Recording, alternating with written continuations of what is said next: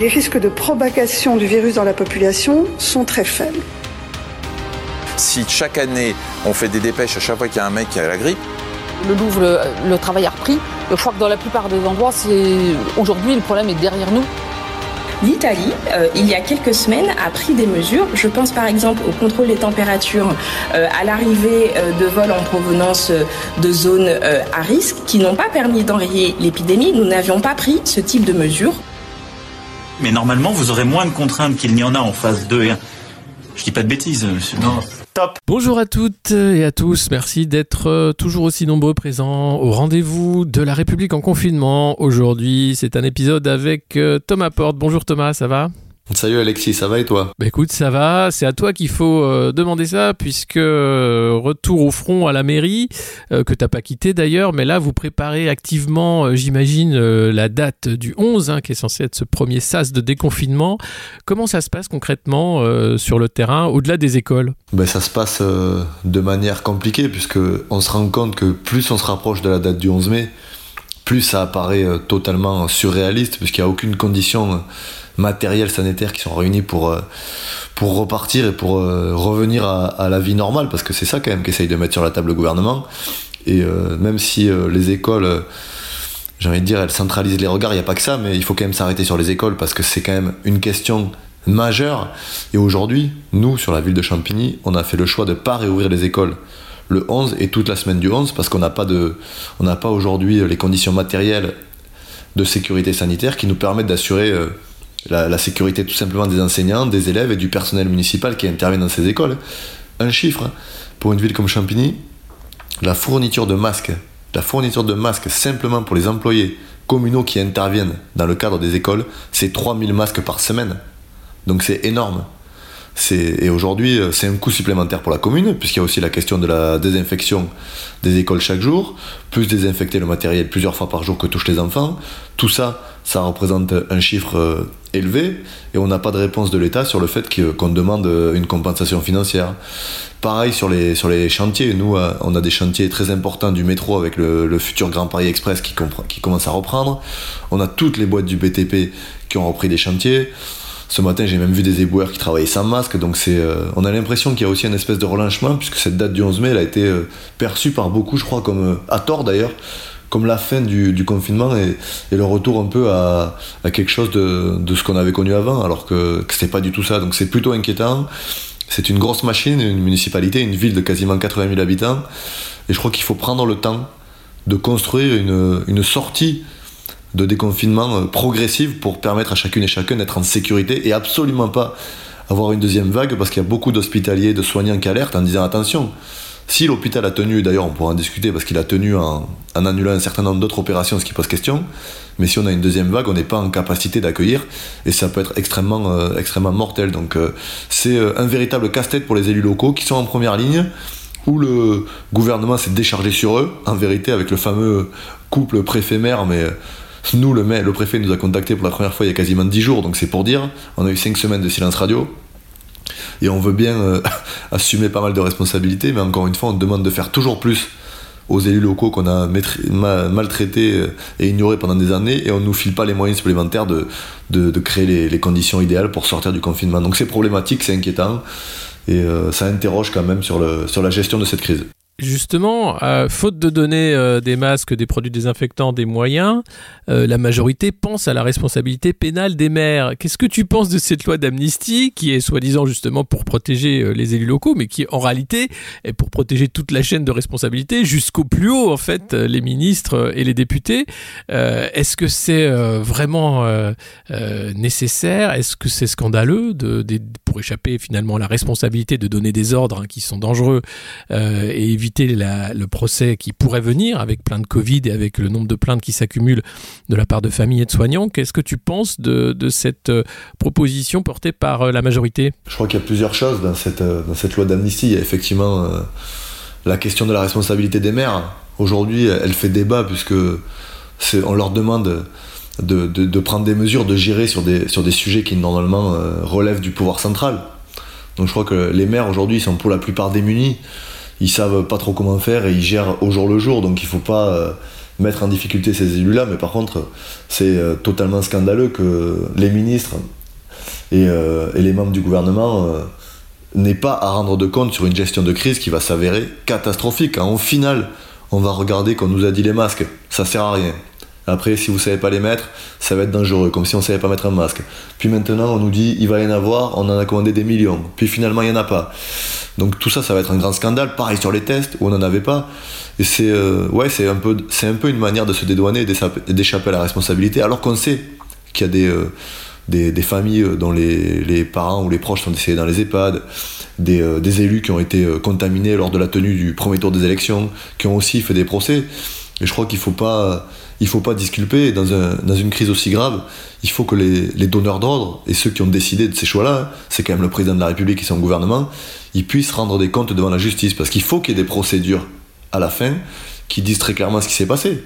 On établira la, responsabilité des uns et des autres. Si, si la justice décide qu'il n'y a pas eu faute et qu'il n'y a pas eu euh, de manquement, euh, on n'est pas là pour décider à la place de la justice. Mais il faut quand même qu'à la fin, il y ait une procédure transparente et que chacun assume ses responsabilités. Parce que c'est un peu facile de renvoyer sur, le, sur les maires et sur les territoires en disant euh, ben maintenant vous ouvrez les écoles comme vous voulez, euh, c'est à la carte, faites ce que vous avez envie. Mais euh, l'éducation nationale, que c'est quand même un service national. C'est euh, incroyable. C'est euh, d'ailleurs il y en a un qui est pas du tout d'accord avec ça, hein, qui parle d'indulgence et à qui ça fait peur. Hein. Le, ceux qui voudraient des procès, c'est Nicolas Hulot qui est sorti du bois avec euh, 100 euh, propositions hein, qui sont un, poème. Euh, vraiment, moi j'ai écrit un article où je tire au bazooka dans, dans, le monde moderne parce que le temps est venu de dire ça suffit ces conneries. Voilà, vraiment le temps est venu. Moi ça m'a fait bondir. On, on, voit quand même que s'organise au-delà de la réponse qui pourrait être dans les lois, mais même euh, euh, la petite musique pour dire mais attendez, euh, c'est normal, hein, à leur place, vous n'aurez pas fait mieux, etc. et, et, ou, bien la, rédaction de, Challenge hein, avec Maurice Safran qui, qui parle de, stalinisme en critiquant Emmanuel Todd qui, qui, lui aussi parle de justice en disant ce serait bien qu'il y ait effectivement des procès parce que les, les, les, les Français ont besoin de justice pour, pour que, un retour au calme en réalité. Oui, euh, mais il n'est pas question de dire on aurait fait mieux, on n'aurait pas fait mieux. Ce, que, ce qui est demandé par, la grande majorité des gens, je crois, c'est euh, d'avoir, une fois que cette crise est passée, une lecture de ce qui a été fait et, euh, et comment on aurait pu, effectivement, est-ce que d'autres décisions auraient pu être prises? Parce que je crois que on va revenir sur la question des masques, mais on nous bassine à longueur de journée avec le fait que nous n'ayons pas de masques. On découvre que la grande distribution en a par millions disponibles dans les magasins. On a la question de la gratuité, c'est une question politique et il faudra expliquer de même. Est-ce que des gens vont être en capacité de s'acheter des masques au regard du prix que ça va coûter pour un foyer avec euh, plusieurs enfants? Donc tout ça, c'est des choses qui, sont de la responsabilité des gens qui décident. Le plafonnement du prix du masque, aujourd'hui à 95 centimes, alors qu'il était euh, entre 5 et 7 centimes avant la crise. Donc il y a quand même des, gens qui, des profiteurs de guerre qui font des, des, profits sur ça, faramineux. Et puis il y a quand même un autre, sur la responsabilité, il y a quand même euh, un petit amendement qui a été introduit euh, au Sénat par la majorité de droite, qui consiste aussi à vais dire, euh, le fait que le patronat et les patrons d'entreprise ne soient pas responsables si un salarié de leur entreprise contracte le coronavirus sur le lieu de travail. Et ça, ça c'est passé un peu euh, en douce, et on verra si ça va être euh, retoqué ou pas lors de la seconde lecture à l'Assemblée nationale. Mais là, ça veut dire que c'est carrément. Euh, bon, les mots sont un peu forts, mais c'est presque un, un permis de tuer, puisque si vous n'êtes pas responsable de la sécurité de vos salariés, vous n'avez aucun intérêt à mettre à disposition des moyens de protection, puisque vous n'avez pas de problème derrière pour assumer le fait qu'ils sont tombés malades par la déficience de votre comportement. Ce qui pose un problème juridique, parce que quand même, le Code du travail, il impose une obligation de moyens, et parfois la jurisprudence va plus loin en disant une obligation de résultat. Donc on voit qu'il y a effectivement des décisions qui sont prises un peu à droite à gauche. D'ailleurs, cet amendement est passé au milieu de la nuit au Sénat, ce qui quand même en dit long sur, la, sur aussi, euh, on pourra y revenir un autre jour, sur la gestion démocratique de cette crise.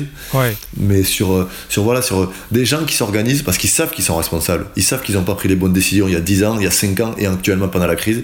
Ils continuent à nous proposer les mêmes solutions et ils veulent échapper à une responsabilité qui, qui apparaît évidente au plus grand nombre. Enfin, c'est comment on peut expliquer que, que la France n'est pas de que la France, sixième puissance économique du monde, n'ait pas de masque, n'ait pas de test, euh, ne protège pas les gens qui travaillent en première ligne. Ça paraît totalement fou, quoi. Mais il faut voir euh, d'ailleurs Monsieur Déconfinement, hein, Jean Castex, qui était dans différents euh, cabinets ministériels, qui est aussi euh, un des responsables de, de, l'absence de masque pour ne pas avoir renouvelé le stock au moment où il aurait fallu le faire.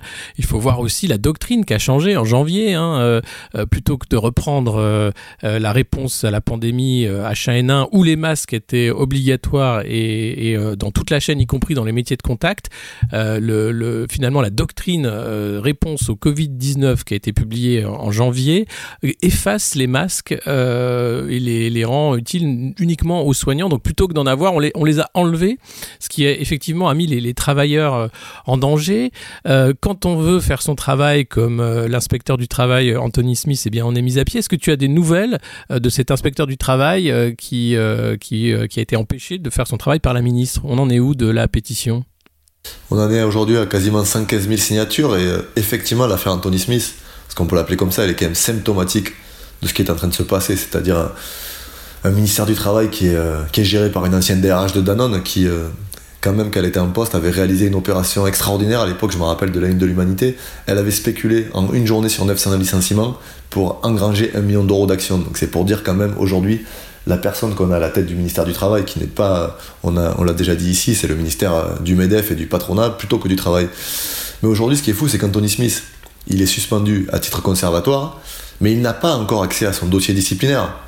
Donc il ne sait pas ce qui lui est reproché. C'est aujourd'hui véritablement une sanction politique qui a été prise par la ministre, en lien avec le président du conseil départemental de la Marne. Et cette sanction, elle peut, ce- cette espèce de, flou artistique, il peut durer, euh, je crois, d'après ce qu'il m'a dit au téléphone, trois mois. Donc on- il ne sait pas ce qui lui est reproché. Il est bloqué chez lui, il peut pas utiliser son téléphone portable professionnel, il peut pas utiliser sa messagerie professionnelle, il peut pas euh, continuer à suivre l'entreprise avec qui euh, il avait travaillé puisqu'il préconisait une protection des salariés. C'est quand même pour ça qu'on l'a condamné. Et on voit que cette affaire, elle a fait du bruit, mais quand on déroule la bobine, on voit que partout dans les territoires, des inspecteurs du travail sont aussi euh, sermonnés, je dirais, ou recadrés très fortement par un ministère qui considère que, comme pour les masques, il faut absolument reprendre l'activité économique. Pour revenir euh, d'abord au ministère du Travail, on passera à Bercy après. Euh, J'ai vu aussi que les recommandations, c'était de faire des inspections à distance, hein, des téléinspections, c'est-à-dire de ne plus aller dans les entreprises pour constater l'absence de matériel ou de masse, donc de ne parler que, euh, aux DRH qui, eux, vont faire du Potemkin, donc dire que tout va bien. C'est quand même scandaleux, ça aussi, euh, de voir que la, la directive, c'est de ne pas faire euh, son travail correctement, finalement, pour euh, arranger la ministre.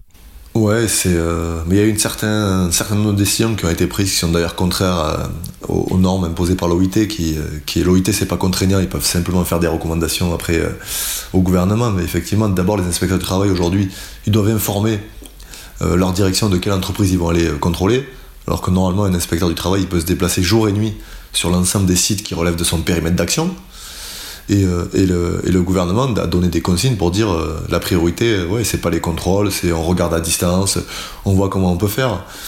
Hier, je discutais avec Fabien Gay, justement, qui est un sénateur communiste, on parlait de ça, et sur la règle, par exemple, des espèces de guides pratiques de reprise en milieu professionnel.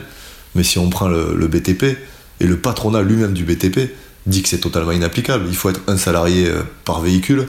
Euh, on sait très bien que sur un chantier, s'il y a 100 personnes, il n'y a pas 100 véhicules. 2 mètres de distance sur un chantier euh, pour refaire une toiture ou construire euh, un immeuble, ce n'est pas, pas tenable, ce n'est pas sérieux. Donc il faut, euh, il faut aujourd'hui euh, mener ce combat-là pour dire que la priorité, euh, le président avait dit quoi qu'il en coûte, mais la priorité doit clairement être la santé des salariés et pas la reprise économique. Euh, Il faut aussi, euh, il faut aussi quand même relativiser les choses. Effectivement, l'idée c'est de produire ce qu'on appelle des fiches métiers, une soixantaine de fiches métiers hein, pour dire quels sont les gestes de protection, les gestes barrières qui doivent être respectés, les masques, comment, etc. Mais en réalité, c'est un peu ce qu'on voit pour les écoles, c'est beaucoup de blabla pour euh, une pratique impossible. Et, euh, pour revenir euh, aux, écoles, ce qui est demandé en fait euh, est, quasiment impossible pour les, petites sections, notamment euh, parce que les enfants, on peut pas leur demander de euh, de- d'être dans une cour de récré et de ne rien faire. C'est c'est impossible. Enfin, autant, autant ne pas aller à l'école dans des conditions pareilles. C'est- particulier, puisqu'effectivement, à l'école, surtout à ces âges-là, on sait que c'est basé sur le contact, l'échange. Apprendre à compter, on apprend à compter avec, euh, avec des objets. Oui. Donc aujourd'hui, on nous, on nous explique que- qu'il faut faire revenir les, les enfants à l'école parce qu'il y a un creusement des inégalités par rapport au numérique. Pourquoi pas? C'est sûrement vrai. Ça, je ne mets pas en doute qu'il y a des familles qui sont en difficulté vis-à-vis du numérique. D'ailleurs, le gouvernement a, a, fait très peu de choses pour que l'école républicaine gomme les inégalités sociales. Mais on fait revenir les enfants à l'école. Mais si on les laisse assis sur une chaise, qui peuvent rien faire, c'est pas de l'école, c'est de la garderie. Et l'éducation nationale, elle a vocation à garder les enfants de celles et ceux qui partent au travail. D'ailleurs, je crois qu'il y a tellement peu confiance en ce gouvernement que, y compris dans les quartiers populaires où on avait tendance, euh, certains disaient, mais avec les faibles salaires, euh, ils vont vouloir reprendre le travail. Non, les familles populaires n'ont pas confiance au gouvernement et ne veulent pas remettre les enfants dans les écoles pour l'instant. On en est là aujourd'hui. On en est un gouvernement qui, depuis le début, a menti, a, envoyé des gens sans protection travailler. Aujourd'hui, la confiance, elle, est, était déjà abîmée, je dirais. Et à mon avis, elle est totalement, euh, rompue. C'est pas, pas la multiplication des discours dans son bureau avec des chemises ouvertes jusqu'au coude qui vont, euh, qui vont, qui vont rassurer l'opinion publique. Il n'y a pas d'acte concret, une impréparation totale. C'était même l'inverse. Là, tu fais référence à, la visioconférence avec les acteurs du secteur de la culture hier, où il a parlé de jambon fromage et de Robinson Crusoe, euh, avant de partir sur un été culturel et apprenant pour que les enfants aillent au contact, euh, les enfants hein, du Neuf, aillent au contact d'acteurs de, de, la culture, d'artistes, etc. Tout le monde a, a, regardé comme ça en disant mais c'est incroyable quand même, ce, ce président, il est, il est, il est Il est en train de nous refaire en fait le grand débat, mais confiné quoi. C'est-à-dire qu'il adore parler au milieu des gens, il adore dire n'importe quoi, et, là dès qu'il y a une caméra, pouf, c'est parti. Donc il, s'est remis en mode grand débat, alors qu'on attend de lui quand même bah, des décisions euh, simples hein, sur euh, le prix des masques, la gratuité des masques en l'occurrence, puisqu'ils vont être obligatoires dans les transports, et que c'est une mesure de santé publique. Il y a euh, encore une, pétition de plus hein, pour rendre ces masques gratuits. Je vous invite à la signer, mais aussi sur les, les produits de, de première nécessité dans les On est toujours euh, en, risque de rupture d'approvisionnement hein, sur les, produits de, réanimation et autres. Euh, la production euh, nationale de masques, on continue d'importer mais on ne produit pas. le fait que les pharmaciens maintenant se rendent compte que c'est les dindons de la farce et que c'est la grande distribution qui a pédalé dans les coulisses pour s'assurer le gros de la distribution des masques. Enfin, c'est vraiment un scandale. Et puis, à la crise sanitaire s'ajoute la crise économique qui vient, où on parle de beaucoup de faillites à venir et beaucoup aussi de, futurs chômeurs, euh, parce que la loi travail fait qu'on va pouvoir, euh, euh, eh bien, pour des raisons économiques, se séparer de, nombreux employés et salariés. Bruno Le Maire, à ce sujet, a écrit un, un livre magnifique dans la collection Tract de Gallimard, qui s'appelle Vouloir une politique économique pour la France ou une économie pour la France, je ne sais plus. Bruno Le Maire, hein, c'est ce ministre, pareil, qui se met en dans son bureau euh, en se faisant servir des Perriers sur un plateau d'argent. Euh, qu'est-ce que tu en penses de, toute cette agitation au sommet? Tu disais que la confiance est rompue, ça c'est clair, mais on voit qu'ils essayent encore hein, de, faire des trucs pour, euh, pour retisser le lien de confiance, voire même prévoir le déconfinement. En sont-ils capables C'est une autre question. Oui, ils, sont, ils essayent, puisque ils vont pas lâcher le morceau entre guillemets comme ça. Alors il y a certains pas de côté qui sont faits pour donner des gages à l'opinion publique. On a vu Bruno Le Maire justement qui était quand même le chantre du libéralisme de ce gouvernement, dire qu'il faut interdire les liaisons aériennes quand vous avez des équivalents en train. Chose qu'on demande euh, depuis des années. Et aujourd'hui, il nous dit que ça va être fait. Mais en vérité, sur le fond, il n'y a rien qui change. Quand vous étudiez euh, les amendements qui sont déposés par toutes les forces de gauche, y compris centristes au Sénat, sur euh, le rétablissement de l'impôt sur la fortune, sur euh, la taxation des dividendes, sur la, participation des hauts revenus, tout ça c'est niet. Ils veulent pas en entendre parler. Et ils vont essayer de faire payer la crise aux salariés. Et quand je vois l'Institut Montaigne qui hier fait des propositions avec son le patron de l'Institut Montaigne, c'est quand même l'ancien patron de AXA, donc c'est ça, donne à voir quand même quelle orientation politique. qui veut supprimer une semaine de congé payé, qui veut augmenter, réduire la durée légale de repos entre deux journées de travail. Mais ces gens sont totalement fous. Et on va avoir des salariés, effectivement, qui vont être au chômage à tour de bras. Mais parce qu'aujourd'hui, on parle beaucoup de chômage partiel, qui ne qui prend pas en totalité la, question, du, salaire, mais en plus, euh, il est basé sur un 35 heures. Il y a beaucoup de salariés qui travaillent pas 35 heures, qui travaillent moins. Il y a des temps partiels, il y a, des, temps, il y a ce qu'on appelle les temps subis. Donc, il y a, des gens qui aujourd'hui euh, n'ont plus d'argent, ils n'arrivent plus à. Il y a une crise alimentaire en plus qui est en train de naître dans les quartiers. C'est. Euh, c'est c'est catastrophique pour les, pour les artisans, pour tout ça. Et, et aujourd'hui, il y a des annonces, mais elles ne sont, pas, elles sont pas à la hauteur de ce que ça devrait être. Je crois qu'il faut, il faut que, l'État euh, et, l'Union européenne a aussi son rôle à jouer par la Banque Centrale Européenne, finance pour qu'on évite que cette crise sanitaire d'ampleur, elle se double en crise économique et sociale terrible. Et on sait qu'au bout du compte, ce sont les plus fragiles, les plus précaires, et souvent ceux qui ont travaillé depuis plusieurs semaines pour nous permettre d'être confinés, pour permettre de lutter efficacement contre le coronavirus, qui pourrait payer la note doublement. On les a envoyés en première ligne et on les a. Euh, on va les licencier derrière. J'ai vu que dans un article ce matin, le CHU de Nice avait inventé le contrat à la journée pour des soignants. Donc j'ai comme les dockers. Alors on est on est au contrat, on, loue ses bras hein, la journée. Ouais. Et une salariée qui avait travaillé euh, deux mois et demi, je crois, elle a, touché 300 euros parce que quand vous avez un contrat à la journée, ça vous prend pas en compte les congés payés, ça ne prend pas les repos, ça ne prend pas tout ça. Donc c'est absolument catastrophique et les recettes qu'on nous propose, elles sont, euh, bah, sont c'est, une potion amère qui est, pire que celle qu'on a connue. Quoi. Euh, Oui, parce que tu dis ils sont fous. Non, je crois qu'ils sont, ils ont, ils sont très sensés. Ils font juste, euh, ils utilisent hein, cette crise sanitaire du coronavirus pour avancer encore plus rapidement leur agenda de, de, casse des droits des travailleurs. moi, moi, ce qui me fait peur, c'est de voir le chantage justement à l'emploi que ça va être en disant maintenant on va faire comme en Allemagne, hein, vous allez travailler quatre semaines, deux semaines payées, deux semaines pas payées, sinon c'est ça ou la porte. Hein. Et puis c'est à prendre ou à laisser. Et j'ai peur qu'on se retrouve dans des situations comme ça, parce que ce que dit l'Institut Montaigne, et c'est là où c'est extrêmement pervers, c'est que euh, eux, ils proposent que ce soit euh, décidé au sein des entreprises, hein, dans une concertation euh, branche par branche, filière par filière. On connaît cette concertation, c'est simplement voilà ce que propose le patron. Si vous n'êtes pas content, c'est la porte. Et, puis les syndicats vont avoir beaucoup de mal à dire ah oui, mais alors si on travaille, alors on, plie la boîte. Et puis et, comment on fait pour sauver l'emploi? Eh bien, il faudra travailler bénévolement, quasiment. Ce que font les Allemands assez souvent hein, pour euh, sauver l'industrie euh, automobile euh, parfois. et, et je vois pas comment on peut s'organiser, sachant que derrière, on voit déjà des lois pour empêcher les troubles à l'ordre public, les manifestations. on aura du mal à refaire des manifestations avant longtemps pour dire ça suffit, et que certains syndicats eh bien, sont prêts à signer avec les syndicats patronaux pour casser encore plus le code du travail. Ouais, je crois que c'est une, c'est une véritable, c'est une véritable question puisque quand je disais ils sont fous, c'était dans, effectivement c'est, c'est dans mes mots, mais euh, je suis entièrement d'accord avec toi. Ils préparent, ils ont déjà un logiciel, un agenda politique qui est là depuis des années. D'ailleurs, il y avait un papier dans l'IB, je me rappelle plus la semaine dernière d'un, d'un économiste américain qui disait que il faut pas euh, se bercer d'illusions et qu'au lendemain d'une crise comme ça, ce soit une fois de plus les inégalités qui vont exploser et les ultralibéraux qui vont euh, qui vont être aux commandes, puisque eux, ils, se sont nourris de 2008 et ils préparent déjà les solutions à des crises comme ça. Alors, comment faire? Je crois qu'il faudra une riposte euh, majeure, euh, politique, sociale, avec des gens qui sont rassemblés et qui, disent que ça suffit. Et on aura un chantage à l'emploi. Je prends moi, je prends un exemple que je connais très bien, c'est la SNCF, où on est déjà en train de nous dire attention, 2 milliards d'euros. On parle aussi du milliard de la grève, comme ça on remet ça dedans, en passant, et on dit il va falloir réduire des emplois. Mais non, au contraire, dans, une, dans une crise comme celle-là, on a montré l'urgence d'avoir des services publics. On a montré l'urgence d'avoir des trains de fret 400 par jour qui alimentent le pays de, alimentaires et de matières pour les hôpitaux. L'offre en ferroviaire, si on a des choix politiques forts, elle va être obligée d'augmenter, donc il faudra embaucher massivement. si on veut réindustrialiser le pays, il va falloir embaucher. Si on veut rapatrier tout ce qui est production de médicaments, il va falloir réembaucher. C'est pas en, supprimant des emplois comme certains le proposent qu'on va, qu'on va créer les conditions. Et la négociation par branche, et même par entreprise, ce que certains veulent imposer, elle est absolument scandaleuse, puisqu'on sait que dans une entreprise comme la SNCF, comme EDF, comme la Poste, on a des rapports de force syndicaux et euh, qui permettent de peser sur les négociations.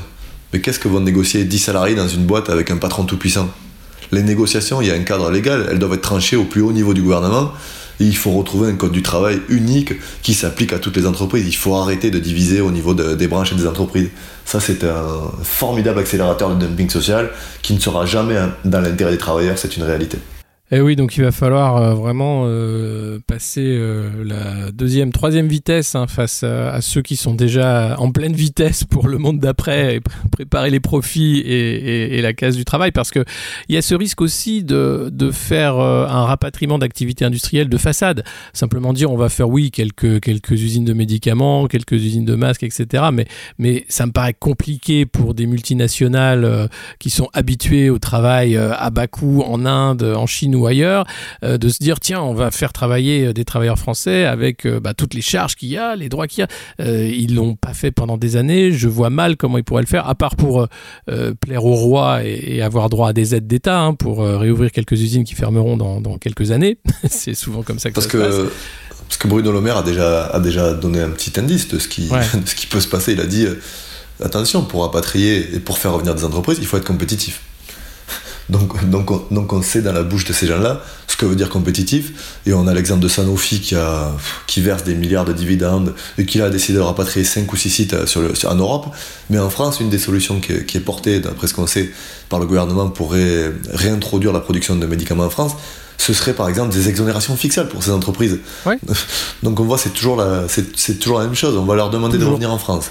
Et ils vont encore une fois bénéficier. Ils sont déjà financés par l'argent public. Il y a le remboursement par la sécurité des médicaments et en plus ils vont pas payer d'impôts. Mais c'est vraiment pas c'est pas sérieux. C'est c'est totalement euh, ouais c'est révoltant quand on voit ce genre de choses. C'est toujours la même chose, la même idéologie. On en parlait hier avec euh, notre invité euh, euh, Maxime Cochard qui a écrit Nous n'avons pas besoin des riches. Hein. Euh, C'est un excellent livre. idée. Ouais, c'est pour ça que j'en refais la pub aujourd'hui. Parce que l'idéologie, c'est de dire pas touche à l'argent, hein, parce que l'argent crée l'argent. et que justement, les riches, la richesse, ce sont eux qui sont là pour le grand partage. Or, non, on voit bien que c'est eux qui bénéficient le plus souvent d'ailleurs des subventions et des aides d'État, que ce soit pour les fondations, fondations d'art ou autres, ou effectivement euh, la- la- l'implantation d'activités économiques. Euh, souvent, c'est la collectivité qui paye, et c'est la collectivité qui paye une deuxième fois euh, si l'usine ferme lors des, plans sociaux, avec, ben, grâce heureusement à notre système de, sécurité sociale et, de chômage. Donc, on, est quand même, je veux dire, ce virus a montré, je pense, à une grande majorité que euh, la lutte des classes est bien vivace. Euh, il faudrait pas l'oublier euh, sous les coups de boutoir des Nicolas Hulot et consorts qui vont essayer de repeindre le monde d'après en peinture verte hein, sur une maison déjà bien moisie. Ouais, je crois qu'il y a, voilà, il y a, un combat de classe qui, qui s'annonce et qui va être mené. Et euh, je reste optimiste parce que je reste persuadé que la majorité des gens, même si on connaît les difficultés à mobiliser, à, mener dans des combats, y compris par la grève, je crois que là, quand même, cette crise, elle a révélé une faillite du fonctionnement de l'État et d'un- certain modèle qui, a, qui privilégie une, minorité, parce qu'en vérité, c'est ça, au bout du bout, et, euh, l'argent roi euh, qui, euh, qui, gangrène nos politiques publiques a, montré que c'était une voie sans issue et on le paye aujourd'hui par des milliers de morts. Et ça, il y a des, centaines et des milliers de, personnes en France, mais d'ailleurs partout en Europe, qui sont pas prêts de l'oublier. Donc j'espère que demain, effectivement, lors des échéances électorales, mais pas que, on aura euh, euh, une conscience qui va se lever pour dire que maintenant ça suffit, qu'on a besoin d'un autre modèle de société. Eh bien, merci beaucoup Thomas pour euh, Merci à toi. ce nouvel épisode. Euh, et on se quitte en musique avec les Clash. I fought the law. J'ai combattu la loi.